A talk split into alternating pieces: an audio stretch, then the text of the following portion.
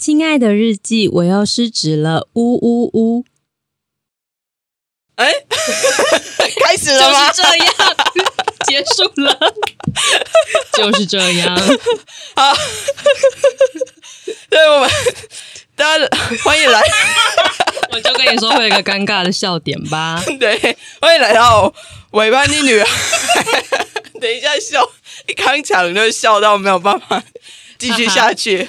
好了，欢迎来到尾叛逆女孩，我是 c o n y 那么今天邀请到的是《狮子日记》的四期。Hello，对，那为什么是要邀请四期来呢？为什么？问我吗？没有啦，这是我的骄傲月的特别节目啦。就是骄傲月特别节目会邀请各个性少数的 podcaster 嗯，来节目上面聊聊关于他们的 podcast 节目，还有性倾向的这个部分。对，因为是骄傲月嘛。啊，那为什么我要来邀请四七？就是想要邀请四七来谈谈双性恋的这部分。嗯，嗯，因为其实说真的，好少 podcaster 就是真的有说自己是 bisexual。因为这个世界上也很少人说自己是 bisexual，然后 podcast 又已经是少数了，就是少数中的少数，就是超少数。真的，就是我真的找了半天，好，我很努力的做功课，然后哎、诶怎么好像都没有，就是那种非常少，而且女生还有一些，就是可能除了你之外，还有一两个这样子，嗯但是男生真的完全都没有。哦，真的，真的，真的还蛮少的。我现在也想不出来哪一个 podcast 是男生的 bisexual，我想到也都是女生的。嗯嗯嗯，对啊，就是会觉得哎、诶 bisexual 好像又是另外一种很难说出口的部分吗？是是是，我当然会想要聊这个，也就是其实对我们来讲，那个贵中之贵真的是存在的。嗯就是在我人生的很长一段时间，我也都是以女同志自居，就是我会不好意思说自己是双性恋，甚至是想要否定有这件事情的存在。嗯，所以其实现在我们看到很少人会这样说，可能大家是跟我以前的我一样，我们其实是不敢讲出来，说不定其实都是，但不敢讲。哦，对啊，就是哎，就是那贵中之贵的那种感觉。嗯，你之前经历的经验是怎么样子？好啊，那我们可以不照反刚的乱讲，没关系很赞。我最喜欢这样了，对就是呃，我其实一开始第一个喜欢的人就是女生，嗯然后嗯但之后我有跟男生交往过，然后后来又大部分时间都跟女生交往，在我过去十几年的人生经验中是这样。对，如果要听详细一点，可以去我才没有要出柜。突然间帮忙宣传，一对批五十几之类的，对对对，我上一次有听，然后真的还蛮详细的。对我很详细的讲了这十年的每一步。对，所以我刚刚就是快转说，反正总之大概是这样。然后，可是，在那呃十十几年间那一段，我跟女生在一起的时候，我都是对外自称是女同志的。嗯然后为什么是这样？是因为我觉得一三号好像在女同志圈里面讲说，你跟男生交往过的话，会莫名其妙好像会被贴一种标签，那种标签感觉是说，其实你就是一个异性恋，你只是现在会跟女生在一起怎样怎样，然后你总有一天还是会跟男生结婚啊、生小孩啊等等。其实也没有人这样子讲，但是我就会觉得大家会不会这样子看我？嗯嗯嗯，然后第一个是这个，然后第二个是因为刚刚一开始讲的现实因素，双性恋就很少，所以其实双性恋没有什么 community，然后所有的那一些会揪聚会啊，然后甚至是游行的时候谁要走在一起啊，那些通通常我们都会说是女同志圈，然后因为我想跟啊。就是会说，哎、我们有一个女同志的聚会啊，嗯然后什么什么的，嗯嗯然后说嗯。拉拉的聚会啊，干嘛？嗯嗯然后因为我又想跟这些人一起混，然后我不想跟他们解释说，哎、其实就是我虽然其实是双性恋的，就是会很很扭捏，然后我就就是就是觉得，那我就直接说我想跟你们一起玩，这样就好了。嗯所以我去参加所有的这些聚会，都是说我是女同志，我就不想要特别解释说我们有点不一样，可是我还是想要跟你们一起。嗯，对，所以一方面是怕被贴标签，然后二方面就是懒惰解释，然后所以我就会想要讲说，啊，我其实就是一个女同志，这样嗯嗯嗯，对，所以我觉得有那个东西，对，有那个贵中之贵的心态是真的存在的，会有时候会是说你会讲自己是异性恋吗？完全不会、欸，啊，真的吗？所以对，完全不会。所以你跟男生在一起的时候也不会。那已经是很久以前的事了。基本上，因为我的历程是我喜欢上女生之后，其实没有真的跟女生交往，然后后来我就跟一个男生交往，嗯。然后在这个结束之后，就是漫长的女同志的光阴，就是基本上就是一直都在跟女生交往，所以我其实是把那个跟男生交往那件事情作为，就是我后来都是把它当成一个小时候不懂事的黑历史这样子的那种态度在面对，所以我就假装那件事情不存在，或是那就只是一个漫长岁月中人偶尔会有探索自我的一段时期，就不想要承认自己是双性恋，嗯 直到最近。才终于承认这件事。终于，我觉得这件事情是从我跟前一个女朋友分手之后开始正视这件事的，嗯。因为我们的分手有很多原因，然后我们在一起很久，四年多，嗯嗯虽然听起来四年多还好，可是因为我们是从一开始就同居的四年。所以那四年其实相对的密度是非常非常高的，然后每一度也是一副觉得我们好像就有可能会结婚，然后会一直很长久的下去，嗯嗯。那样子的关系。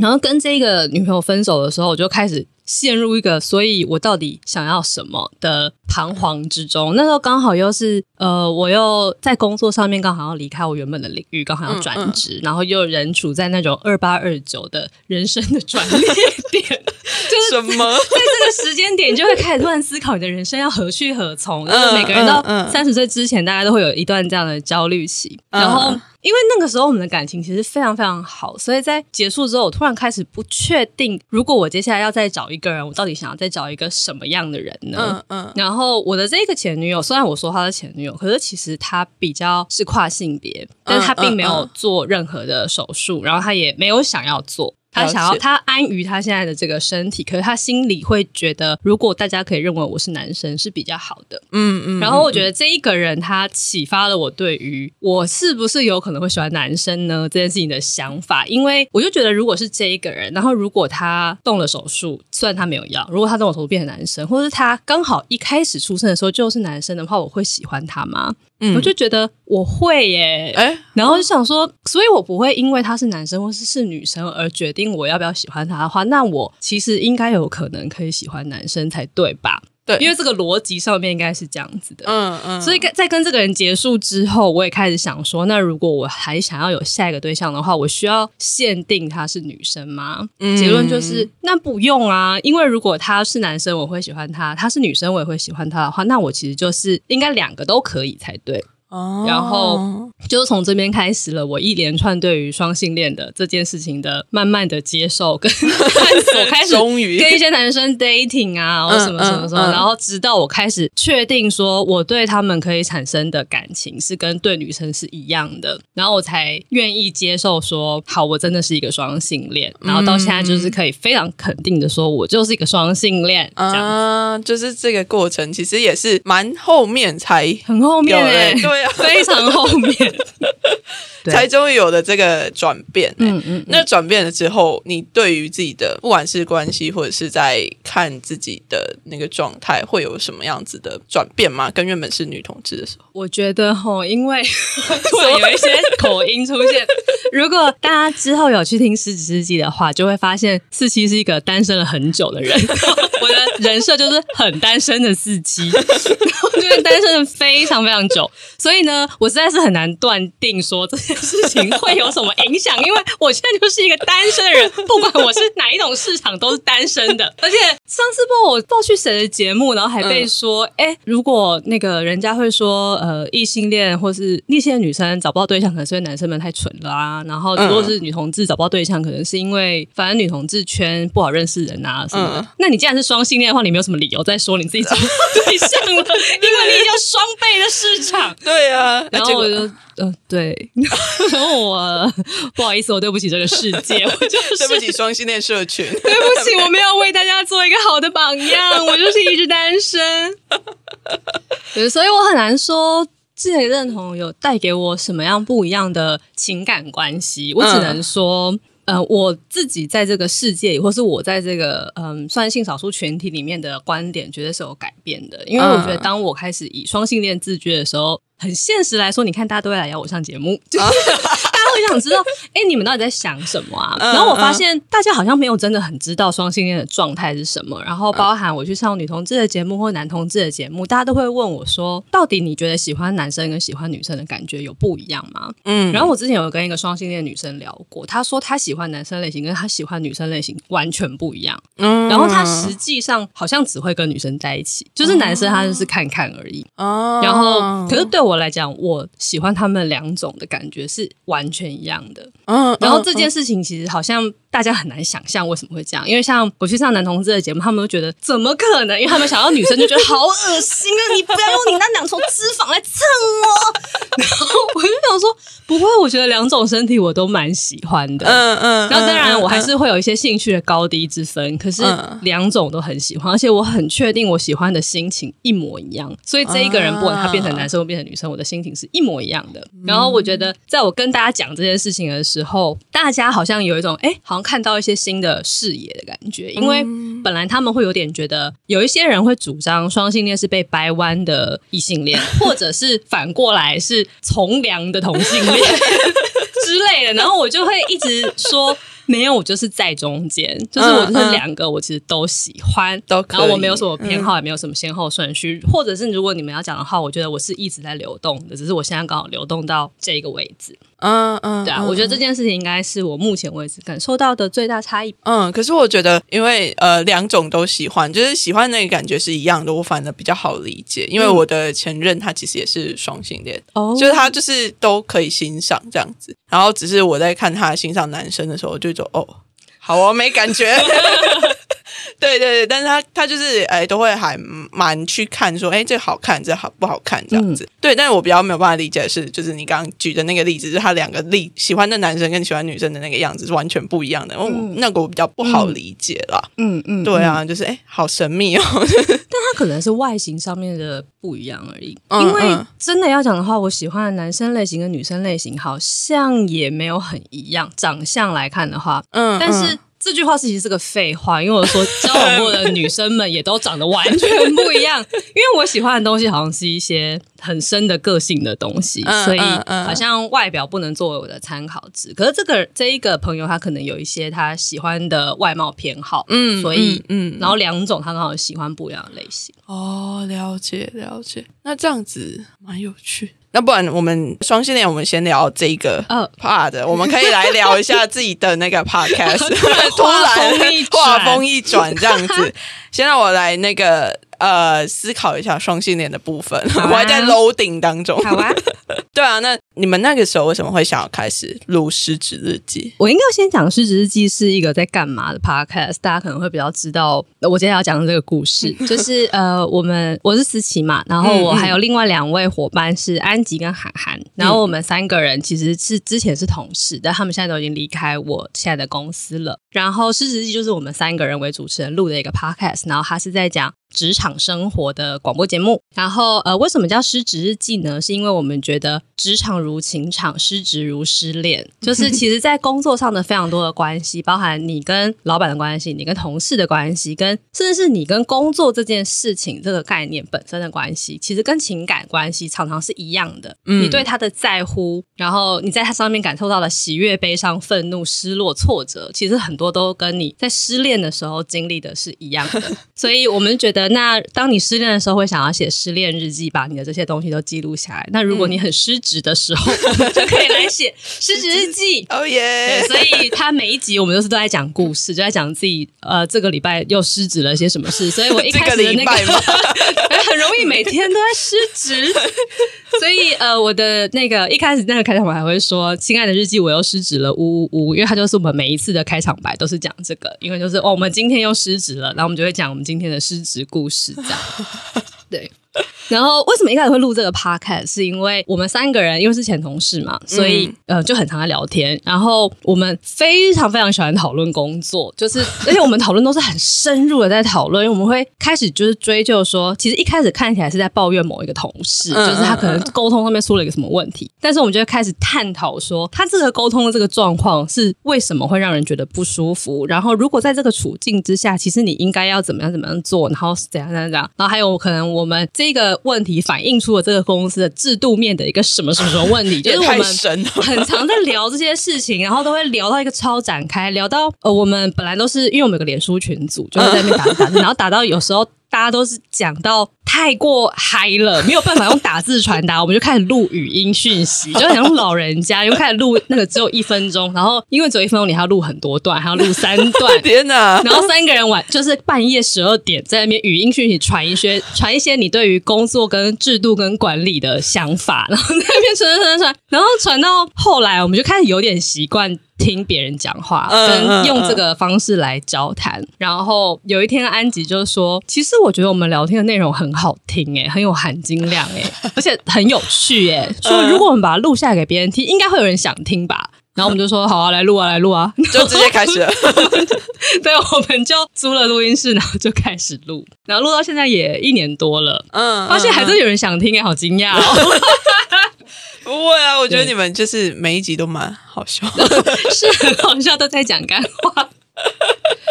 听得蛮舒压的啦。对，蛮适合那种吃饭、洗澡、通勤的时候不太需要动脑的来听。对啊，就是大家可以去收听一下《失职日记》，就是听完了之后，可能就是要注意一下自己的嘴角，在通勤的时候。真的真的，还有现在都有戴口罩，因为我 常在工作上自己听都会笑出来，我想说路人想说这个人为什么在那边怪，怪的，有时候被自己幽默到，到底在公三小。对，被自己有摸到，对对，可以非常可以感觉到，就是 整个状态是非常的嗨的。是的，对啊，可是说真的，真的双性恋 podcaster 少到一个爆炸，对，我真的没有印象，而且我还去问男同志的 podcaster 说：“哎，你们有没有知道，呃，有没有双性恋的 podcast？” 嗯，然后他就说他平常连生活中都遇不到。我不知道哎、我自己以前一直有个理论，但我不确定是不是啦，因为我总觉得男生们他们好像他们的喜欢的那个生理因素占的比重更重一点点，生理跟心理比较，他们生理上可能更重一点点。然后如果他们比较重生理的话，那男女生的差异可能对他们来讲会更明显。哦，对，就我自己觉得，女同志或是女生们比较容易可以这样漂移，是因为我们三炮好像重视心理因素会多一些，那、嗯所以你可能就很难区辨说他的外表是阳刚或阴柔，或是他的生理性别是什么，嗯跟他的内在有没有直接关联。嗯，但我这个理论没有经过任何的 研研究证实，这是我自己心里的想法而已。因为嗯的确我没有认识什么男生的双性恋，我这辈子就是认识一两个吧，对我自己目前好像也没有真的说是双性恋，只有看起来好像是。怎么看出来人家可能是 gay 啊？你怎么看出是 gay 还是双性恋？没有，就是可能他现在是跟女生在一起，但是他之前我们是在游行认识的，但是他就是、哦就是很很哈难题的那种概念。哦，对啊对啊，嗯，那也可能是它流动啦，对啊所以你很难知道它是不是秉承就，除非真的去问说，哎、你是不是？但是这样好像有点害羞。除非你们很熟。对啊，嗯，嗯，那你自己有没有听过或者是推荐其他的性少数的 podcast 哦的节目？如果要推荐的话，一定要先推让我们结缘的，我才没有要出轨。再推，对，再推一次。刚刚有说，因为我就是在他们的节目上面聊了一次双性恋的这个事情，突然圈内的人都知道，哎，有一个双性恋。如果你们要找，可以去找他们。对，没有没有其他人可以找。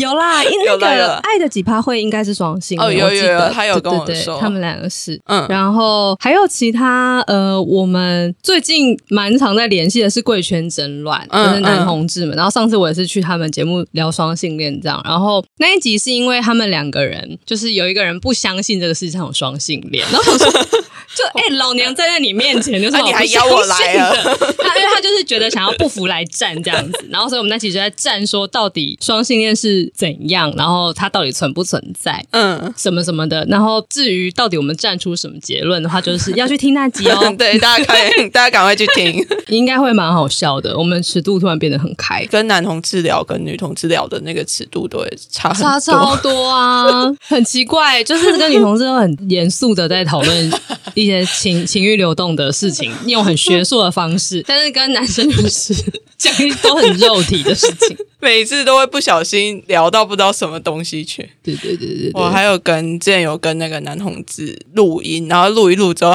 就开始讲说：“啊，你都在床上怎么叫？”然后想说干这小，现在是要叫出来吗？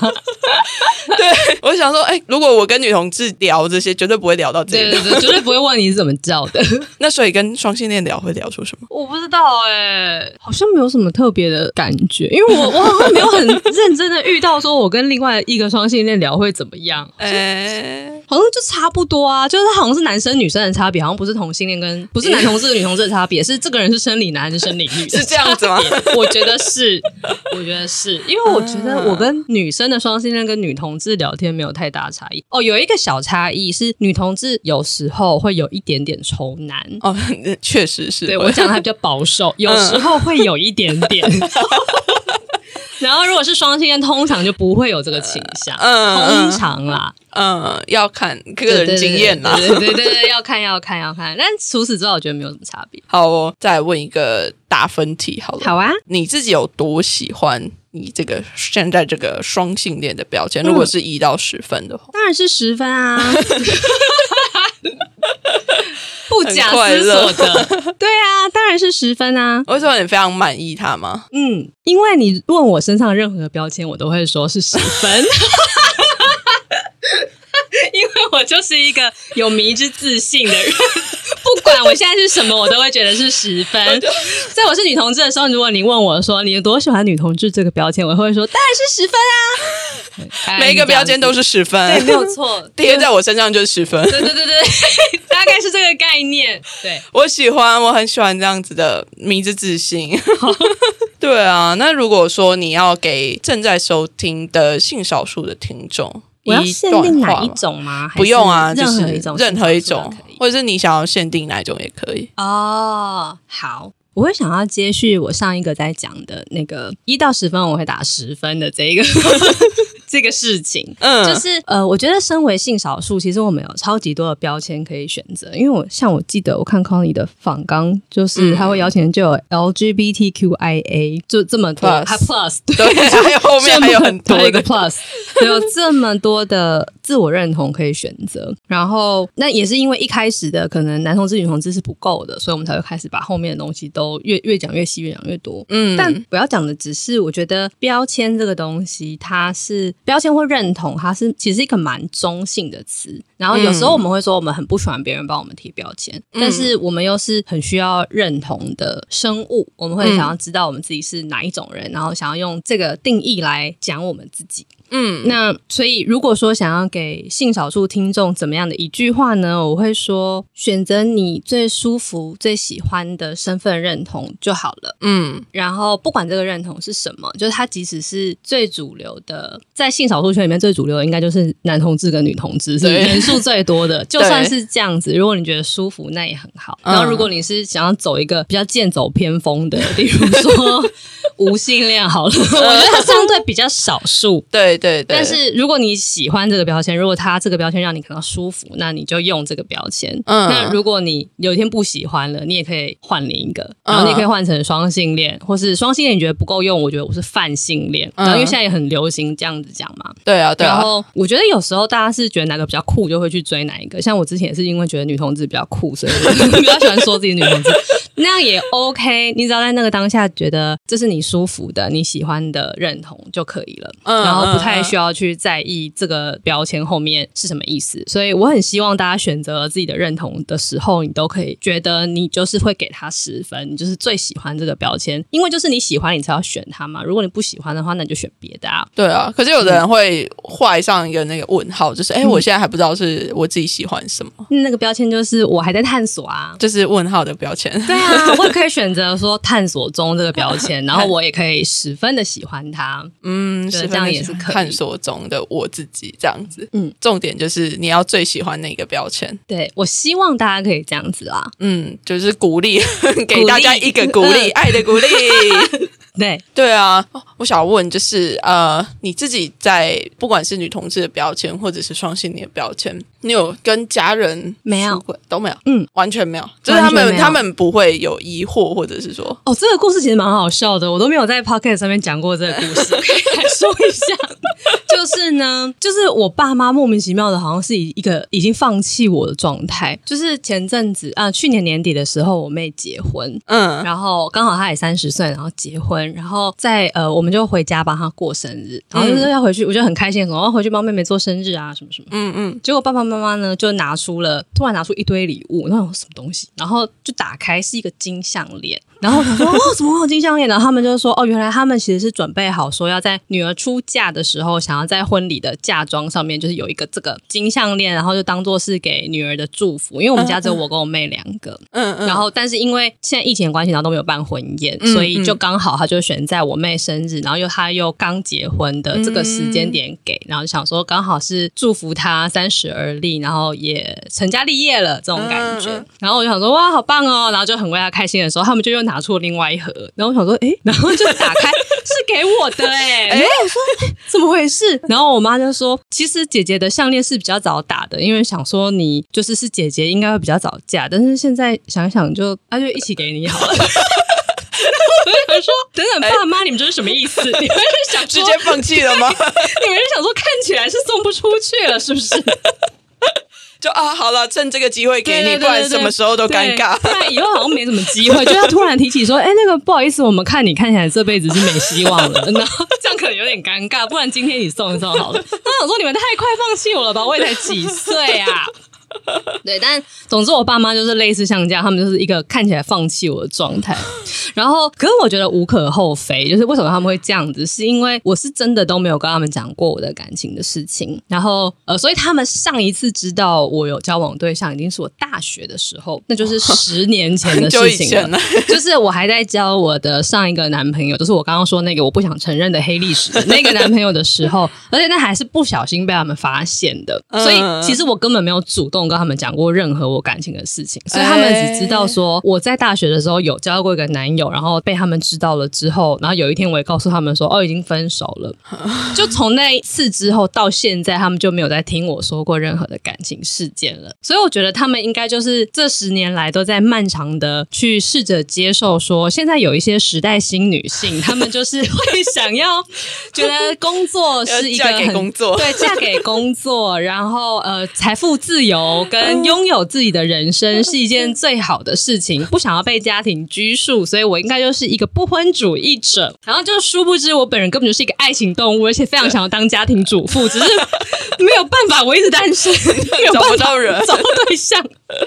对，所以呃，我觉得他们会这样想的是因为我之前没有告诉他们。然后我之前为什么没有告诉他们呢？我觉得我也是出于一种侥幸的心态，因为我觉得我的心态其实蛮扭曲的，就是我明明在过去这十年之间，我都不想承认我是双性恋，可是我其实就是在我的心底深处，其实我隐约是知道的。然后，所以呢，我就一直觉得我其实没有办法很肯定，我最后会走最久的对象会是男生还是女生。啊然后我就有一种觉得说，要是刚好我在之后真的要适婚年龄，然后要结婚或是要干嘛的时候，我碰巧有可能喜欢的是男生的话，我就不用跟他们解释这一切事情了。就不用出柜了。对，就很方便。然后就想说，我不想跟他们讲这件事，因为就很麻烦。因为解释了之后，搞不好其实不会用到，那不我就等到我不得不讲的时候再讲好了。可能会觉得啊，瞎忙一场，反正你最后还不是会跟一个男生在一起。然后我想说，那我就是拖到我不得不说再看看好了。殊不知就是这样拖到了现在，我就成为一个一直在单身的人，我就再也没有机会跟他们讲了。对，项链都送出去。项链都收了。对，但是我我在近年刚好也因为呃年岁渐长，然后其实工作啊，还有自己跟家人关系经历一些转换，所以我其实是觉得我是想要找一个机会跟他们讲的。然后我自己给自己定的时间是等到我找到下一个对象之后。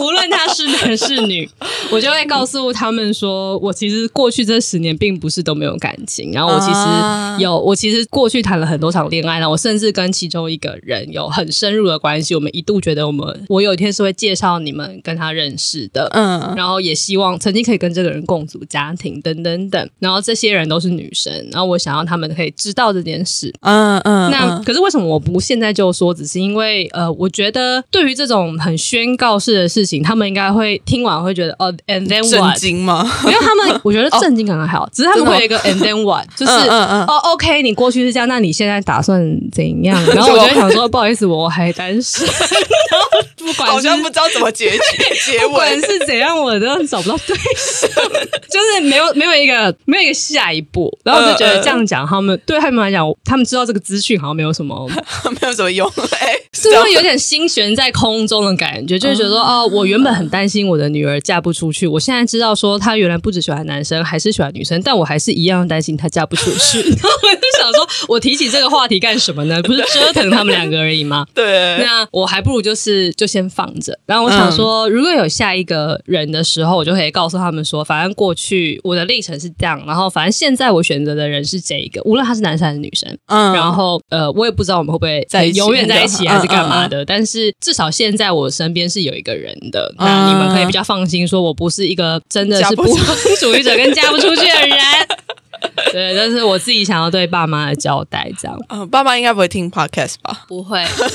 那就好。不会，哎、听了也很方便啦。我对哎就不用跟你们直接讲柜了 这一集给他们听。对，哎，请收。不会不会，他们应该连我在录的 podcast 都不太知道。哎，哎，真的哦。对啊，因为我是那种非常从大学开始就是 openly gay 的那一种，所以他们就是基本上没有我的任何社群资源，就是 Facebook 啊、Instagram 啊，然后就是我在录的这些东西，他们全部都没有，不然他们应该早就已经知道了，不至于会觉得说我会嫁不出去。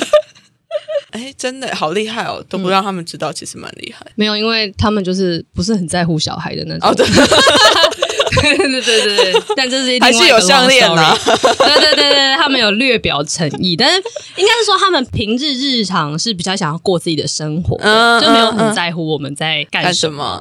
对，比较想要他们也想要保有他们的空间，哦，是这样子的爸爸。原来是这样子啊。对，就是我妈也用 Facebook、用 Line 那些东西用的很凶，她也没有从来没有想过要加我，直到现在。连赖都没有吗？Line 有啦，Line 有啦，可是他平常也不会传长辈图给我啊。哦就是他不会，他只会用这个东西来做必要事件的联络而已。嗯就是嗯，他们自己在群组里面传那些什么东西是不会传给我的。哦，可以理解，可以理解。我觉得这样比较好一点，就是每天收长辈图其实蛮累的。对啊，对啊，对啊，对啊。然后他其实我也知道，我爸跟我妈都有 Facebook，然后上面都有一些他们自己的朋友圈。嗯嗯然后嗯，对我们彼此都这样知道，然后都没有想过要加对方。嗯这我觉得 保持一定的距离就好了，不要再靠近了。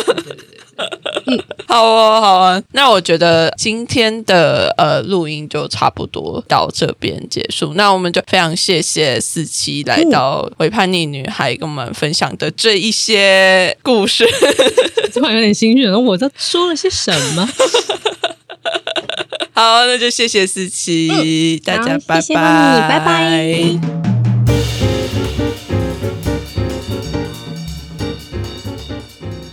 Bisexual 就是双性恋的意思。不知道关于双性恋的误解或者是迷思，你听过多少呢？又或者是你本身就是双性恋，也被问这些问题问到很烦了。赶快把这集节目分享给身边的亲朋好友吧，让他们能够在笑到肚子痛的同时，也能够了解双性恋可能会是什么样子哦。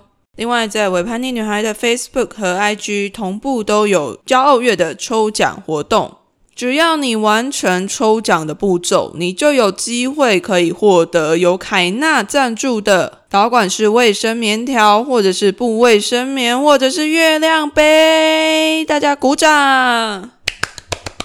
凯纳一直是我自己很爱用的品牌，那我自己第一个月亮杯也是跟凯纳买的。偷偷告诉大家，我又下定了月亮碟片，不知道那是什么吗？赶快去查一查吧。啊，这个赞助吼也是我自己去拉的啦，因为我自己实在是太爱凯纳了。凯纳就是一间非常致力于月经教育的公司，而且他们也非常努力的在为台湾的女性创造出更多生理用品的选择。